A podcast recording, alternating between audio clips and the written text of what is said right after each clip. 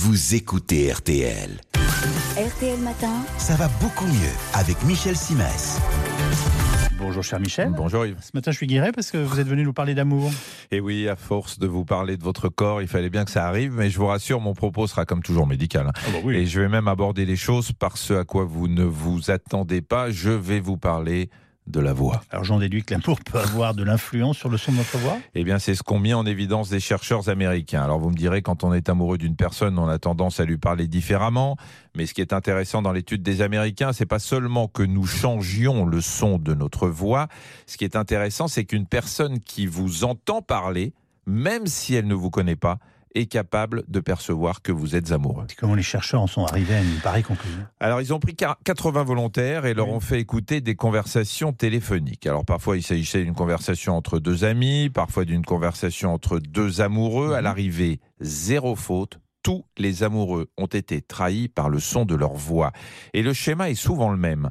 La voix de l'homme amoureux se fait un peu plus aiguë et celle de la femme amoureuse un peu plus grave. L'amour provoque une sorte de mimétisme. On a tendance à vouloir imiter le son du ou de la partenaire. Charmant. Alors maintenant que je vous ai dit comment vous apercevoir que l'autre est dingue de vous, Mhm. juste en étant attentif au son de sa voix, je voudrais en venir aux travaux pratiques. Oh là là, je crains le pire. Que voulez-vous dire? Eh bien, vous m'avez parfaitement compris, Yves. Je voudrais détailler quelques-unes des bonnes raisons pour lesquelles il faut faire l'amour. J'en retiens trois. Le Mhm. sexe est un bon antidouleur. Mhm. Il peut faire maigrir Ah. et il renforce la qualité du sommeil. ah bah tiens, le sexe calme la douleur. Oui, parce que pendant le plaisir sexuel, le magasin d'endorphines reste ouvert. Si je puis dire, l'hypothalamus accélère la libération de ces neurotransmetteurs qui ont à peu près le même effet que la morphine. Résultat, vous vous sentez mieux. Des chercheurs allemands ont testé l'orgasme sur quelques mille migraineux. Eh bien, les deux tiers des cobayes n'avaient plus mal au crâne une fois rhabillés. Vous disiez que le sexe aussi peut aussi faire maigrir Oui, je reconnais, là que c'est, je reconnais que c'est plutôt symbolique. Un orgasme, c'est 20 calories qui s'évaporent. Alors 20 Yes. calories, c'est la moitié d'un yaourt nature, hein, c'est mieux que rien. Tout ça parce que pendant les câlins, le cerveau sécrète de la lulibérine qui agit comme un coupe-fin.